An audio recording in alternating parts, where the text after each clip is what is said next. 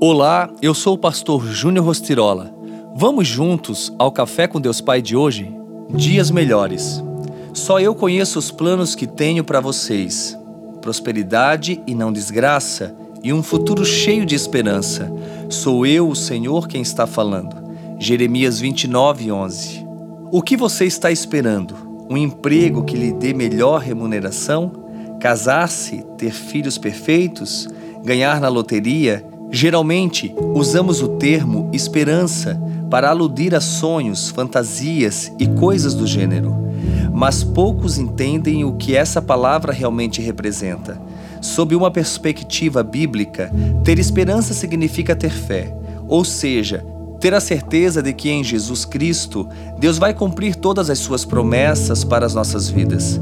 É por isso que as pessoas continuam perseverando, pois a esperança as leva a acreditar em dias melhores e horizontes mais brilhantes.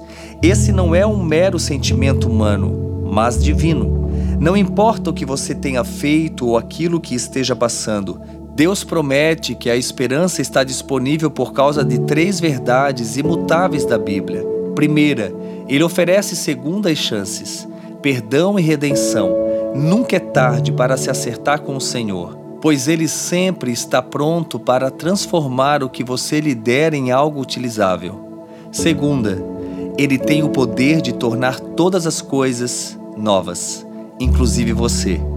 Deus oferece a você um novo começo todos os dias. Os anos se iniciam para nos mostrar a graça do recomeço. Terceira, o Senhor nunca retém aquilo que é bom para você. Pode ser que em sua caminhada até aqui tenha sido muito difícil, com inúmeros desafios e até perdas incalculáveis.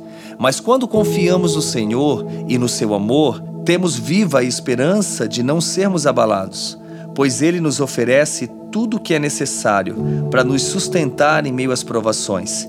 Apenas creia nessa verdade. E a frase do dia te diz: a esperança não é um sonho, mas a oportunidade de transformar sonhos em realidades. Dias melhores estão por vir. Tenha fé, confie, creia e se entregue. Que esse dia seja especial para você.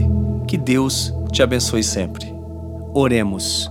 Pai, em nome de Jesus, eu oro em favor dessa vida que nesse momento se encontra angustiada ou até pensando em parar.